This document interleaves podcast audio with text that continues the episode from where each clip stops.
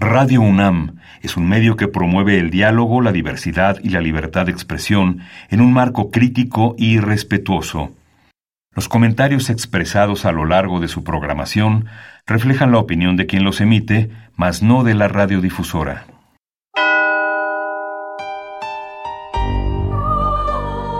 Abrazados por la luna para morar en la oscuridad y explorar los misterios al interior de cada uno de nosotros.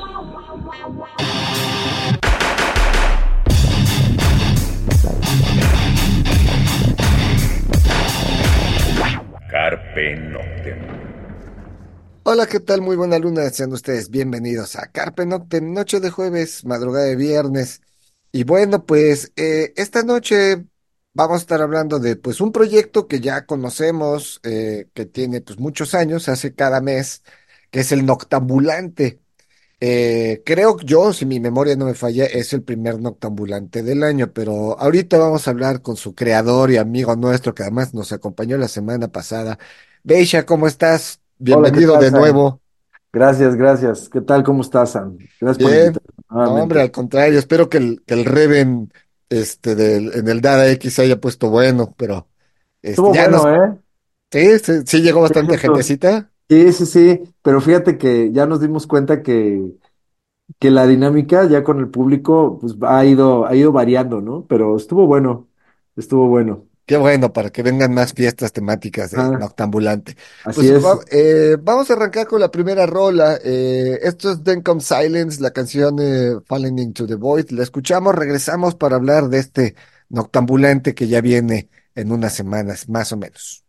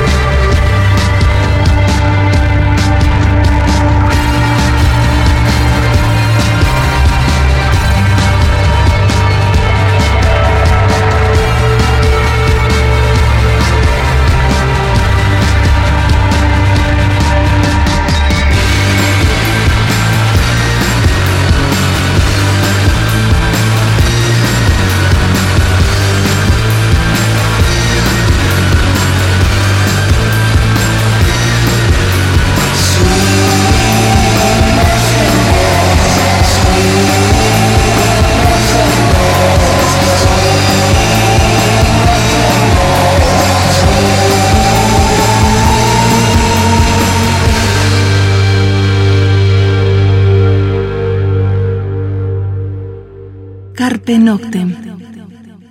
Bien, eso fue Then Come Silence, la canción Falling into the Void. Y arrancamos el programa, pues Beisha, este, mucha gente ya sabe de Noctambulante, pero darnos así una repasadita rápida de lo que ha sido este proyecto. Sí, claro. Bueno, Noctambulante es un, proyecto de difusión y promoción del cine fantástico y de, de horror.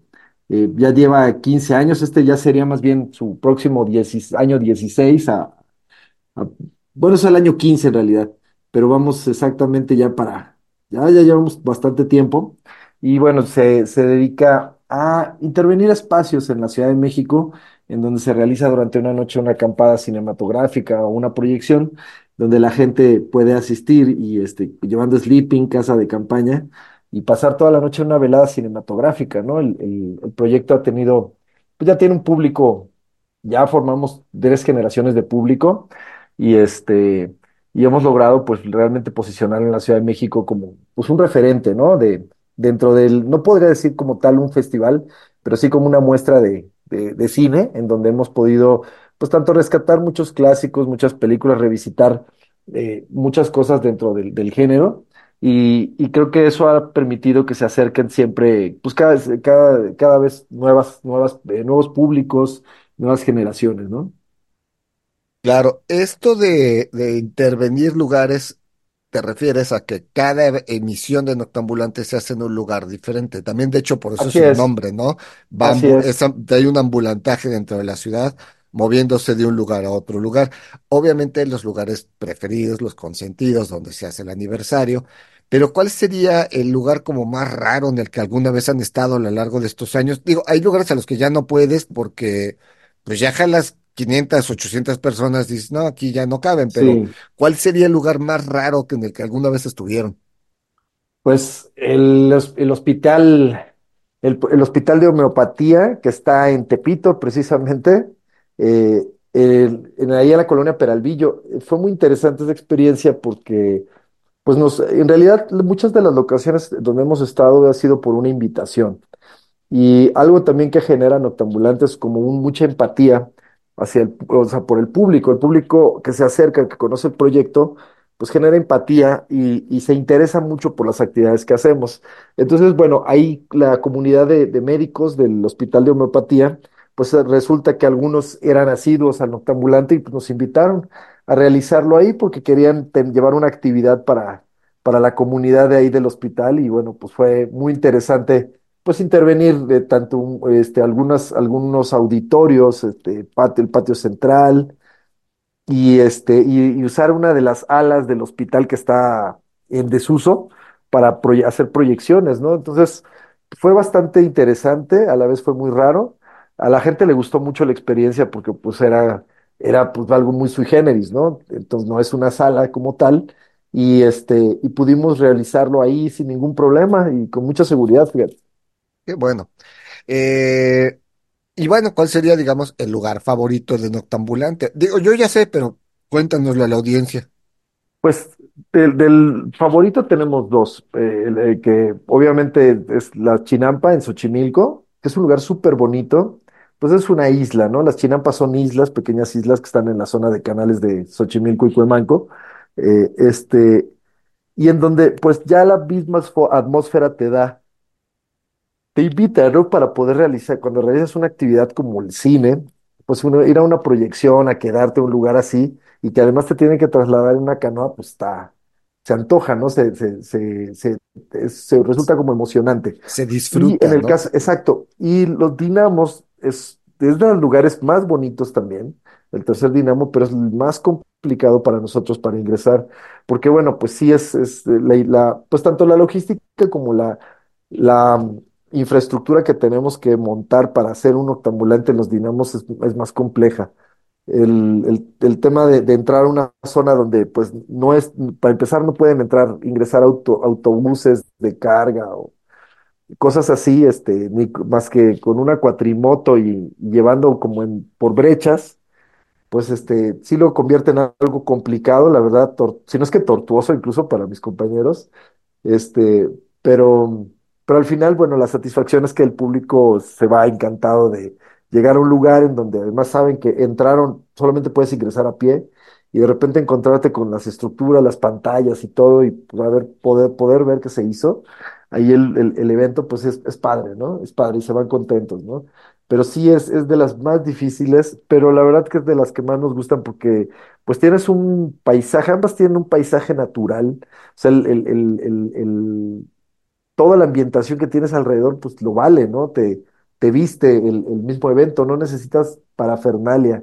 Tener la pantalla y únicamente en ese, en- dentro de un lugar así, ya, o sea, ya con eso ya te lo, te ganas al público, ¿no? Le- Les, encanta, tiene una magia especial.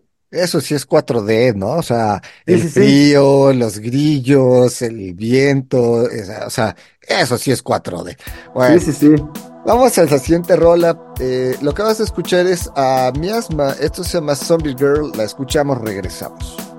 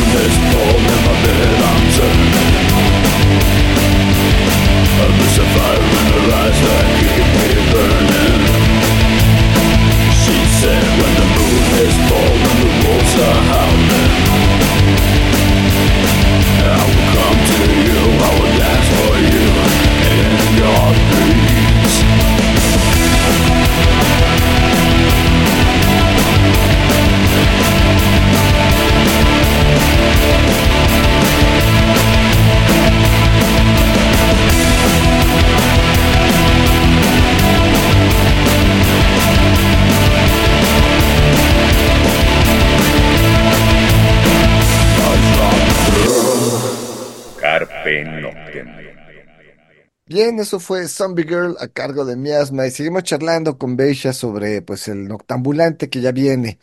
Eh, pues cuéntanos, Beisha, porque normalmente partimos bloques donde nos cuentas qué van a proyectar en uno y qué van a proyectar en otro. Entonces, pues, a ver, cuéntanos cuándo, dónde y cómo va a estar el plan.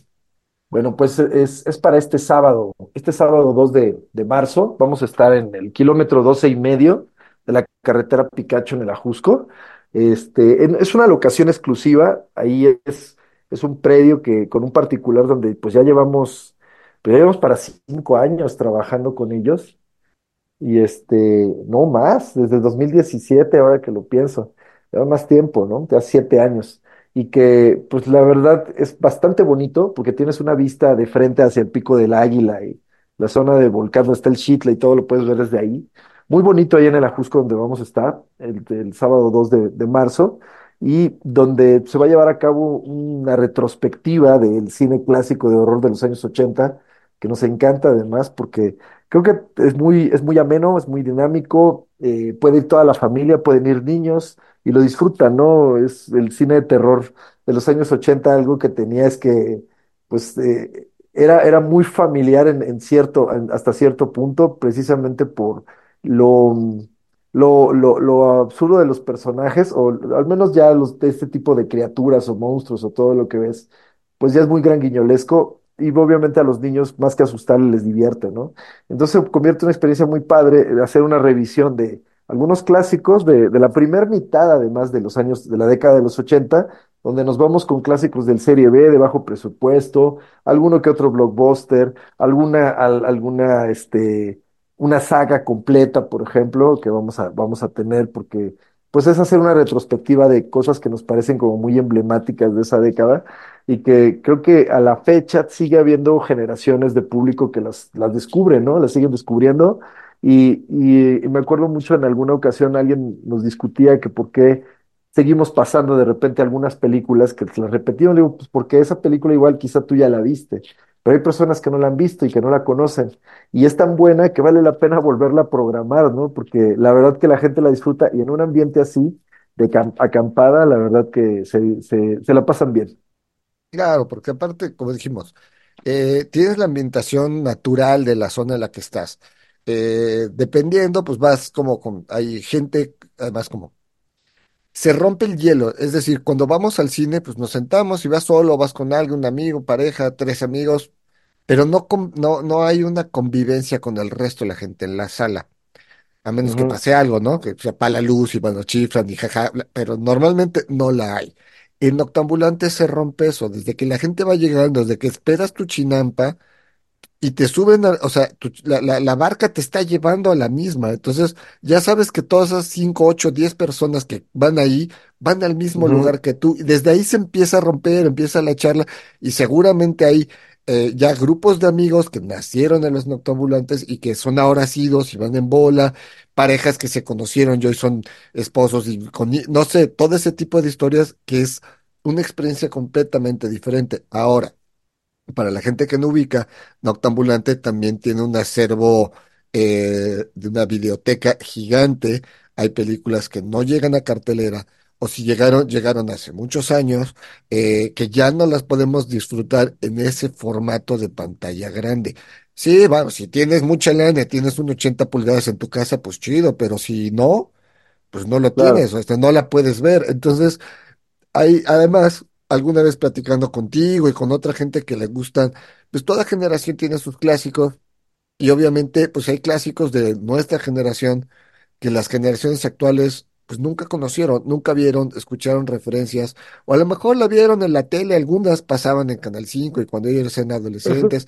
No es lo mismo verlas ahora otra vez en gran formato, en pantalla grande, con otras personas o con tu familia, ¿no? Mi papá me llevó a ver esta película hace y pues yo tenía, no sé, 15 años, no le entendí. Hoy tengo 35 años, Claro. yo traigo a mi papá y ahora le entendemos de diferente forma. Entonces, ese tipo de cosas siempre es sano, eh, retomar algunas películas y luego hay otras, aunque se quejen, hay películas que nos gusta ver muchas veces. Sí, pues al, al final, mira, son, son generaciones y como, como mencionas, al, al, al final eh, llevamos 15 años, ¿no? Realizando el proyecto. Ya hay mucho público que al final ya muchos ya, ya tienen familias, ya van con sus hijos. Sea, entonces ya, ya ven estas películas, las disfrutan de otra manera y la percepción es otra. Al final lo que hemos tratado es de generar una comunidad, una comunidad que pueda asistir y que, y que tenga una experiencia agradable, que disfrute con la, con la intención de, de ver estas películas y en otro contexto, ¿no? O sea, salir de la sala de cine con, con una actividad en donde pues están en el, en el bosque, en donde están al aire libre, pueden llevar su tienda de campaña, comida, ya su mascota, y este, y pasarla bien, ¿no? Pasar un fin de semana eh, el- cerca de la ciudad además, y pues con una programación que la va a estar bien buena, porque esas tres zonas de proyección además. Ok, vamos a otra rola para irnos a la primera de las zonas de proyección, porque son tres. Vamos a escuchar a Noon, esto es Incessant Lies, la escuchamos, regresamos.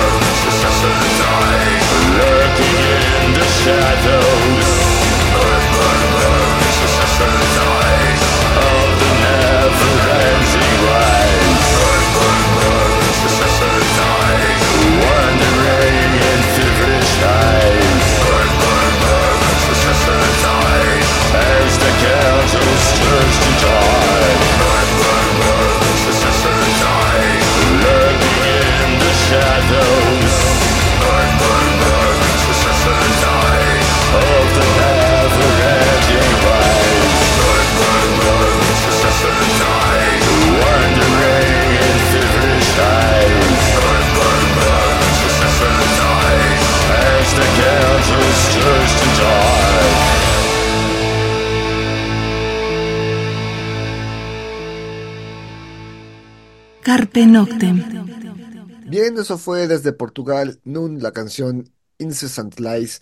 Y pues a ver, Besha, cuéntanos cuál es la primera sala de proyección que nos encontraremos pues ya de, de este fin de semana en ocho. Pues mira, como tenemos este, tres, este, tres zonas, bueno, el área uno está dedicada, pues vamos a tener dos clásicos, de hecho va, a abarcar únicamente dos clásicos, ¿no? Pero que son referentes importantes. La primera mitad de los años 80, pues hubo directores que, pues se consolidaron, ¿no? Con, obras cinematográficas que pues, marcaron mucho pues también un estilo, tanto un estilo como una narrativa en el género del horror, tanto en el slasher, que el género slasher ah, re- remite a los, al asesino serial, este, como al terror este, sobrenatural, ¿no? Y aquí me refiero a este, a, este Sam Raimi, que bueno, es uno de los directores que, que hizo, produjo la saga de Evil Dead, que pues es una, eh, que empezó la, la primer, pe- la primer película en 1981 para terminar en 1992 con la, con la tercera parte, pero en donde tuvo tres, tres, este, dos, dos, dos secuelas que de llevarla en el terreno del horror la convirtió en una comedia de humor negro, este, muy irónica, muy divertida y que bueno, pues es un clásico porque la primera sí es más de horror, más enfocada al horror y la segunda y tercera se fueron hacia la comedia, ¿no? Es interesante cómo fueron, fue evolucionando la idea del personaje de Ash, que el protagonista Bruce Campbell, en este caso el actor Bruce Campbell, que es el actor fetiche Sam Raimi, el que encarnó eh, el, personaje para esas tres películas y bueno, pues se convirtió en un clasicazo, ¿no? Es de, las películas más divertidas que hay.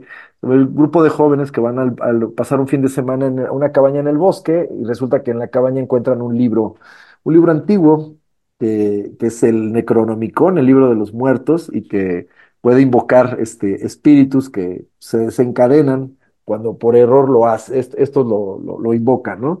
Pero también tenemos, por ejemplo, a un clasicazo de un director también norteamericano llamado John Landis, que es An American Werewolf in London, Uf, que pues también es un clasicazo de los años 80 y que ahora que estábamos eh, revisando todo lo, lo- lo- la película tu- tuvo una repercusión muy interesante en su época. De hecho, Rick Baker, el, el encargado de los efectos este, visuales y especiales para la caracterización de, de la transformación de la criatura, pues él ganó el Oscar en aquel entonces porque pues es un, es, increíble la, la caracterización que logran y, la, y más que nada la transformación del hombre lobo, porque al final siempre teníamos, en aquella época se tenía mucho el referente de Lon Chaney Jr. cuando se convertía en hombre lobo, que pues se parecía un Sharpei que se iba, se le iban poniendo como motas de pelo, ¿no? Se iban poniendo motas de pelo.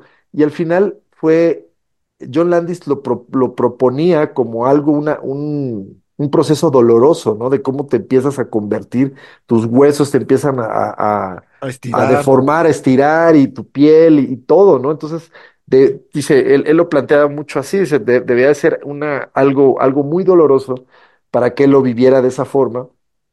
Y este, y es, y es como logran esa caracterización que es increíble, ¿no? Es de, es de las, para mí es de las mejores películas de terror que además también tiene comedia y humor negro, pero es, es muy bien lograda, es una gran película de hombres lobo. De hecho, del, del género de hombres lobo hay muy pocas películas y, y pocas son buenas, y esta sin duda es, es la, la mejor, ¿no? Para mí es la mejor de, de todas con la que coronamos, ¿no? De ahí ya derivan muchas otras.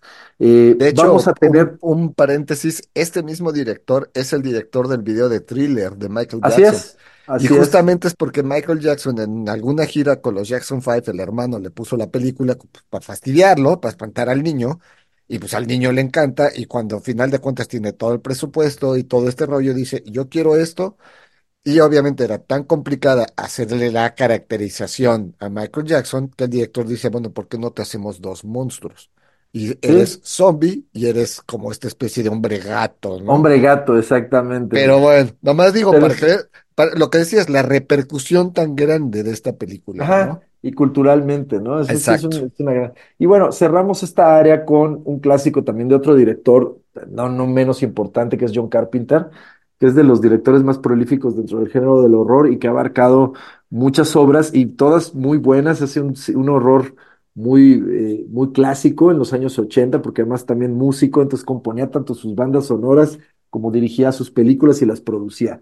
Carpenter hizo una en 1980 llamada La Niebla que pues este es terror sobrenatural, pero muy, muy buena película con la que sería, con la que vamos a, a cerrar precisamente el área uno Entonces, la verdad que sí, sí, vam- eh, ahí vamos con clásicos, ¿no? Porque tenemos primero Un hombre lobo americano en Londres, luego la saga de Evil Dead, porque van las tres películas, Evil Dead uno 2 y The Army of, of Darkness, que es la tercer par- tercera parte, y luego cerramos con La Niebla de John Carpenter. La verdad que ya, ese, ya nada más ese programa está soberbio.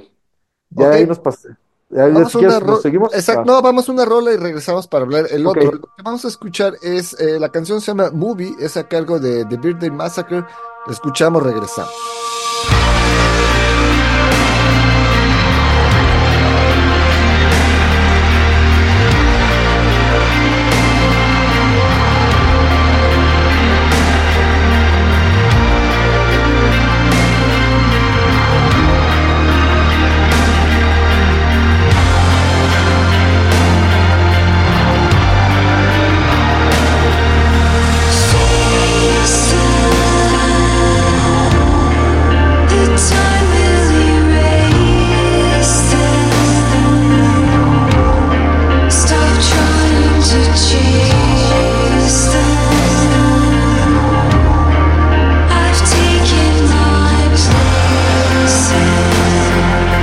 It's not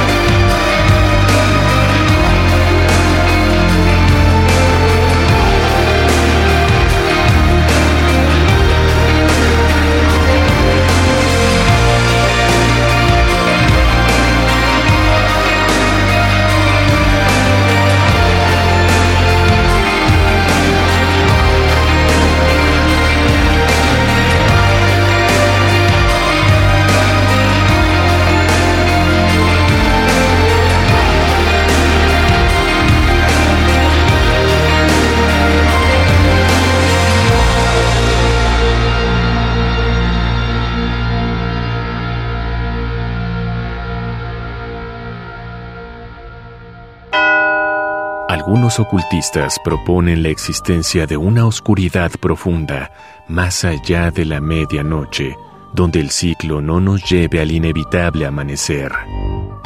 Disfruta la noche en la búsqueda de la oscuridad completa, perfecta. Carpe Noctem. Radio UNAM, experiencia sonora. Bien, eso fue Movie a cargo de The Birthday Massacre. Y bueno, vamos rápido. ¿Cuál es el, el segundo, este, la segunda área de proyección? Ok, en el área 2, pues vamos, vamos con- haciendo una combinación de algunos clásicos también del Serie B con, con unas películas que fueron muy importantes también en su momento, eh, pero que te entran más en el culto. Me refiero primero a Los Niños del Maíz, dirigida por eh, Fritz Kriersch, es una película de 1984 y que explora un poco también esta parte como del folk horror, como de, esta onda de los niños eh, diabólicos, pero es una las sectas, el paganismo, con esta idea de, de- cómo logran un grupo de niños en una secta son, son controlados por, por, por otro niño que es como el Mesías, que les viene a decir que pues la, la única forma de que vuelva la, la fertilidad a un pueblo de, Norte, de Estados Unidos es pues logrando algunos sacrificios humanos, ¿no? Con la sangre de los adultos. Entonces, bueno, de ahí se deriva una serie de circunstancias que, bueno, todas estas vienen, vienen en la novela homónima de, este Stephen King, que fue el que, quien, quien escribió el libro, y que pues Los Niños del Maíz es un clasicazo, eh, que hicieron, han hecho algunos ve- como secuelas muy malas y hasta incluso un remake de hace unos, unos años, 2017, 2016, y que la verdad no, no le llega en, en verdad a la, a la pel- película original, que sí explora mucho el terror ochentero, mucho, insisto, el, el, tema del folk horror, la- el paganismo toda esta onda. Muy interesante película, la verdad, es de los clasicazos. Luego de ahí nos vamos con algo de Sean Cunningham, que él se hizo famoso por, la, por, por realizar la primer película de, de una saga que pues ya lleva 20 mil, 20 mil partes, y me refiero a Viernes 13. La, la versión original, que es de 1980, que además eh, aparece ahí un Kevin Bacon muy chavito, muy joven, eh, que es uno de los del- de, las víctimas del, del- asesino, que curiosamente en esta primera, primera entrega el asesino no es Jason Borges, que es el, el, clásico asesino de la máscara de, de, de patinaje, de, de, de, de hockey hockey. sobre hielo, de hockey. Eh, el personaje fue evolucionando, pero en esta primera parte, bueno, no se los voy a spoilear para los que no la hayan visto, pero bueno, el caso es que no es él el asesino, ¿no? Y es, todo sucede precisamente en un campamento llamado Crystal, que está en un bosque, en un lago que se llama Crystal Lake, que es muy célebre, precisamente porque resulta que ahí un niño durante un campamento pues se, se ahogó y no se dieron cuenta los cuidadores, ¿no? Y pues fue, fue una tragedia que se da en el campamento, pero por alguna extraña razón hay un asesino que está pues, acabando con todos los, to- todos los que están en, el campamento de verano, ¿no? Entonces, eh, pues es un clásico, un clásico totalmente desde también la, la misma estética, la idea, pues campamentos de terror, el verano y toda esta onda. Después viene una secuela, que es la segunda parte, en donde sí ya, aparece Jason Borges, pero que además eh, lo curioso es que el personaje no usa todavía la máscara, usa una, us- usa una especie como de costal o de bolsa en la cabeza, muy rara. Fue evolucionando el personaje conforme fueron pasando los años, y al final es una especie de zombie, una criatura con una especie de, de poder sobrenatural por el cual también es inmortal y por el cual no lo, han- lo matan, lo reviven y reviven y matan y, y vuelve a la vida veinte mil veces y lo vuelven a matar. Y ahí sigue, ¿no? Es un personaje icónico, emblemático para el género del slasher eh, en los años 80, pues es un clásico, ¿no? Viernes 13, vamos a tener la parte uno y la parte 2 para que la gente la pueda disfrutar. Y luego nos vamos con una película canadiense que fue como la respuesta a Viernes 13, ¿no? Me refiero a My Bloody Valentine, una película canadiense dirigida por George Minalca en 1981 y, que aquí el asesino es una especie de, de, minero, un tipo con un traje como de minero y que la noche de San Valentín sale sale eh, después de, 20 de una tragedia, algo que sucede 20 años después, pues sale a, a asesinar a todo el grupo de jóvenes que se reúnen para celebrar el San Valentín. pues es un clásico también, pero fíjate, este es más de culto porque todo el mundo tiene más el referente de Viernes 13. Nosotros quisimos tener ambas para que pudieran también conocer la otra, la otra cara, ¿no? Ahora sí que la versión canadiense, digamos, ¿no? Y este, y luego nos vamos con algo super serie B, que es The Slumber Party Massacre. Es dirigido por una mujer, además, en los años 80, mujeres que dirigieran cine de horror, muy pocas, muy, muy contadísimas. Y en el caso de Amy Holden Jones, que ella dirigió esta película, La Pijamada, la, la, pilla, la masacre de la pijamada, sería la traducción, eh, de 1982, donde un grupo de chicas, pues al, se ya saben, hacer su pijamada, chicas de preparatorianas, esto, son, son acosadas por un psicópata. Eh, lo- el dato curioso es que Amy Holden Jones fue de, de las primeras películas que ella dirigió y que bueno, pues ella le entró en esta parte del cine de bajo presupuesto, pero luego ya logró escalar a películas de mayor, de mayor presupuesto y como muy versátil, ¿no? Y entre su filmografía tiene cosas muy, muy dispares como, como hacer, haber hecho el guion para, bueno, haber dirigido el- el- las películas de Beethoven, del perro Ok, del perro Beethoven en los 90, ajá, pero haber hecho el guion para una película que también, eh, que de los años 90, que tuvo mucha repercusión, que era la de una propuesta indecorosa con Demi Moore, y salía Robert Redford, ¿no? En, en aquella época.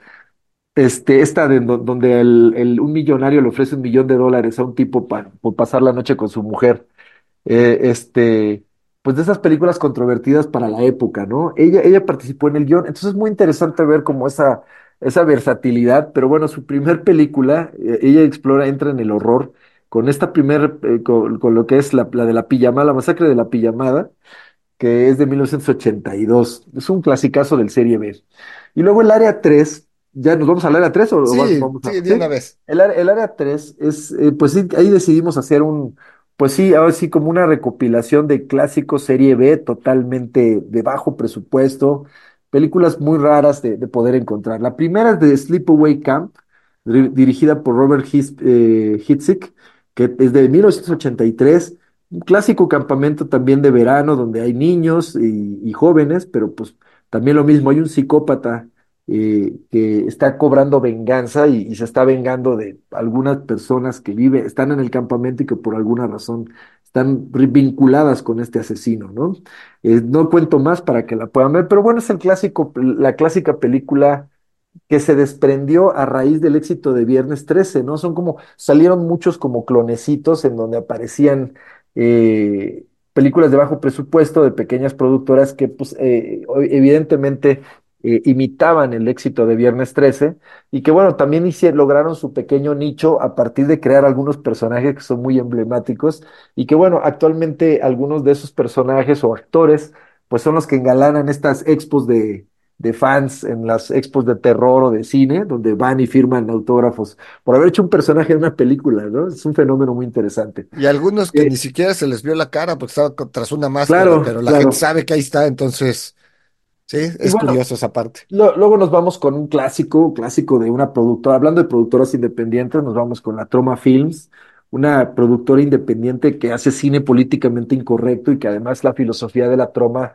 era pues ir en contra de, de, de burlarse o satirizar mucho el tema de los valores y el All American Life, que, que era algo que, los, que es algo que los norteamericanos pues siempre han, han manejado, ¿no? Como esta idea del orgullo norteamericano y todo, siendo que, bueno, al final muestra, evidencia, satirizando incluso la decadencia que tiene la sociedad norteamericana. Y bueno, con esta película, Lloyd Kaufman y James Le- eh, El Vengador Tóxico, que es una película de, de, de 1984 y que habla de un pueblo ficticio llamado Tromaville, en donde suceden cosas muy raras, y un, tipo que es todo un, de la clásica historia del nerd que es buleado por unos, por unos tipos musculosos y lo tiran a un, a un barril de, de desechos radioactivos, porque además hay que recordar que Tromaville este, es como el Springfield de esa época, porque hay una planta nuclear ahí donde, donde se tiran desechos tóxicos, y bueno, de, de ahí derivan muchas de las historias, ¿no? que suceden en Tromaville. Y bueno, eh, de ahí surge este personaje, pues al caer en los desechos tóxicos se convierte en una especie de, de criatura, de un monstruo, pero que se convierte en una especie de vengador, ¿no? Entonces se convierte en el vengador tóxico, que es un clasicazo, incluso actualmente si buscan en, las redes, Ahí ya salieron algunos avances y adelantos de un remake que se está preparando con Elijah Wood. Y este y donde van a participar muchos actores este para un remake del Vengador Tóxico. Va a ser interesante verlo porque además durante los años 80 y 90 todavía hubo tuvo algunas algunas secuelas este personaje en estas películas y pues se convirtió en un ícono dentro de la cultura pop del cine trash, del cine basura, del cine de serie B este, un clasicazo, ¿no? El Vengador Tóxico.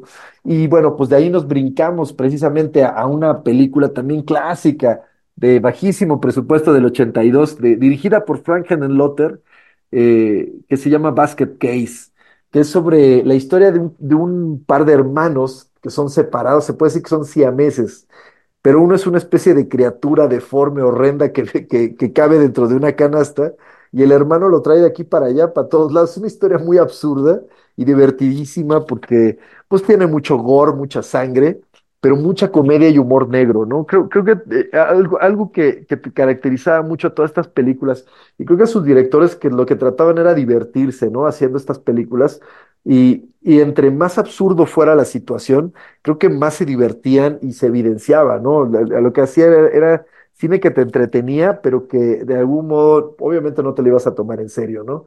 Eh, Basket Case es un clasicazo también. Eh, esta la vamos a tener a la, a la medianoche, dos, doce y media de la noche.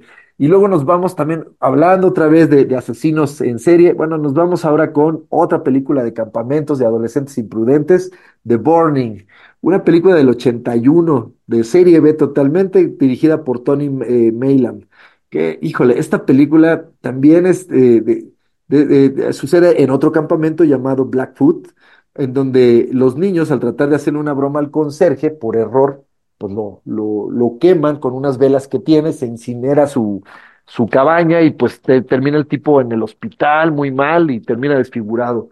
¿Qué va a pasar? Pues ya saben, ya se imaginan qué va a suceder. Va a regresar a cobrar venganza y a echarse a cada uno de los chamacos que le hicieron la maldad pues es un clásico también, para aquellos que les gusta como buscar. Esta área está diseñada para aquellos que no se conforman como con el blockbuster o como con la clásica, ¿no? Sino, sino como con esas rarezas que tratamos de buscar en Octambulante para que el público disfrute de ellas. Y ya después terminaremos nuestra velada en el área 3 con Madman, el hombre loco, más bien, de Joe, de Joe Giannone, una película también del 81, ¿no? Que también habla sobre un psicópata, de un psicótico que anda ahí es, escondido en el bosque. Y esta película es de bajísimo presupuesto, ¿no? Es, es una película que, que es la primera vez que la vamos a, no, la segunda vez que la vamos a tener en Octambulante, porque pues son de estas películas muy raras. En algún momento la gente eh, criticaba y decían, es que sabes que ya no me dan miedo ese tipo de películas. Bueno, es que no es tanto para que te dé miedo, sino para que entiendas cómo ha ido evolucionando también el horror, ¿no? A, lo largo de los años. Y si bien el, lo divertido, al menos en el cine de horror y más en el de los 80, que muchos ya de estos personajes, pues sí, ya no resultan ingenuos, considerando que, bueno, la sociedad también ha evolucionado, hemos cambiado, ya no somos, de, no nos asustamos tan fácilmente, nos parecen, somos más complejos este, y evidentemente, pues las historias también han ido cambiando. Pero es interesante hacer una retrospectiva de esto para poderlo entender. Y más que esto estaba, va dirigido también para, para el público que está muy interesado en conocer más del género cinematográfico del horror y sus vertientes y cómo han ido cambiando y a partir de crear este, innumerables personajes a partir de reciclar la misma historia, ¿no? Si se dan cuenta, es la misma historia del, del campamento, pero tienes diferentes criaturas o, Claro. o situaciones o cosas que a nosotros por esa razón decidimos hacer esta retrospectiva, porque dijimos, pues sí valdría la pena, nos encanta, nos, me- nos estamos dando cuenta que por lo menos cada dos años hacemos una retrospectiva de los 80, porque la verdad que sí hay mucho material, hay muchas cosas que vale la pena Rescatar. presentarlas, ¿no? Y que la gente las pueda ver. O algunas Claro. que hemos vuelto a pasar, ¿no? Porque de verdad, por ejemplo, Evil Dead es, creo que es de los favoritos del público de Nostambulante. Cada que tenemos Evil Dead, la gente está feliz. O sea, la disfrutan Eh, muchísimo. vamos a otra rola, nos quedan unos cuantos minutos. Eh, vamos a escuchar a Sweet Emigrate, esto se llama Thunder Russian Roulette. Le escuchamos y regresamos para que nos digas dónde los boletos, cuánto y despedirnos.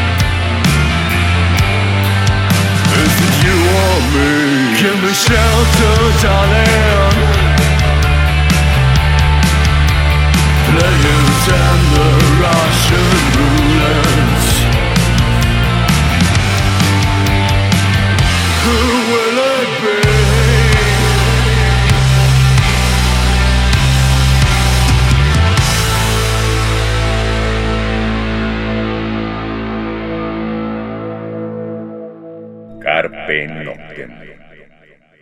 Bien, eso fue Sweet Emergrade, la canción Tender Russian Roulette. Y bueno, pues nos queda como dos minutos. Eh, ¿dónde? ¿A qué hora? Este, ¿cómo están los boletos? Ah, el, pues los boletos están todavía estos días en preventa hasta el primero de, hasta el viernes primero de, de marzo. marzo. Los pueden comprar en línea en nuestra página que es panicodemasas.org eh, o bien, o bien eh, por transferen- vía transferencia bancaria a nuestro WhatsApp, a nuestra línea de WhatsApp que es el 55 73 50. Eh, ay, ya se me olvidó, pero bueno, a ver, ahorita les digo bien cómo, cuál es el número. Pero bueno, a la, a la- a la segura pueden ir también a la página de internet, que ahí, es, ahí pueden comprarlos en línea, los boletos, para que 73 ah, no, ya, 55 73 50 75 80. Ese es el número de WhatsApp para que hagan su transferencia bancaria y ya les dan su reservación. Ya llegando a taquilla les entregan sus boletos físicos. Eh, igual, el- si los compran en línea es vía PayPal, ahí compran en, nuestra página, eh, en el, link. Pueden hacer su registro, comprar sus boletos, les llega su recibo al correo y ya nada más llegan a taquilla el día del evento para recoger sus, sus boletos. Este, un, un detalle también para aquellos que se animen de último momento a llegar el mero día, pueden comprarlos también en taquilla, ya a precio regular. Eh, la taquilla está de la una de la tarde hasta las 11 de la noche que cerramos acceso. Y este, y pues allá los esperamos, la verdad va a estar muy bueno. Lleven casa de campaña, te- ropa abrigadora, cómoda, lleven, lleven a su mascota, pueden llevar alimentos y este, bebidas en el lugar, pues vamos a tener, este, hay zona de comida, hay zona de bazar de productos, sanitarios, servicio médico, este, todo estacionamiento. Entonces, pues por allá los esperamos, ¿no? Sí, consulten todos los detalles en nuestro sitio oficial que es pánicodemasas.org. Correcto, pues Beisha, muchísimas gracias por esto, por Noctambulante y pues nos vamos, los dejamos con una última rola, Sister Movie, esto es a cargo de Sister Movie, se llama Hold Me la canción y pues nos vamos, nos escuchamos la próxima semana, mientras tanto cuídense donde quiera que estén.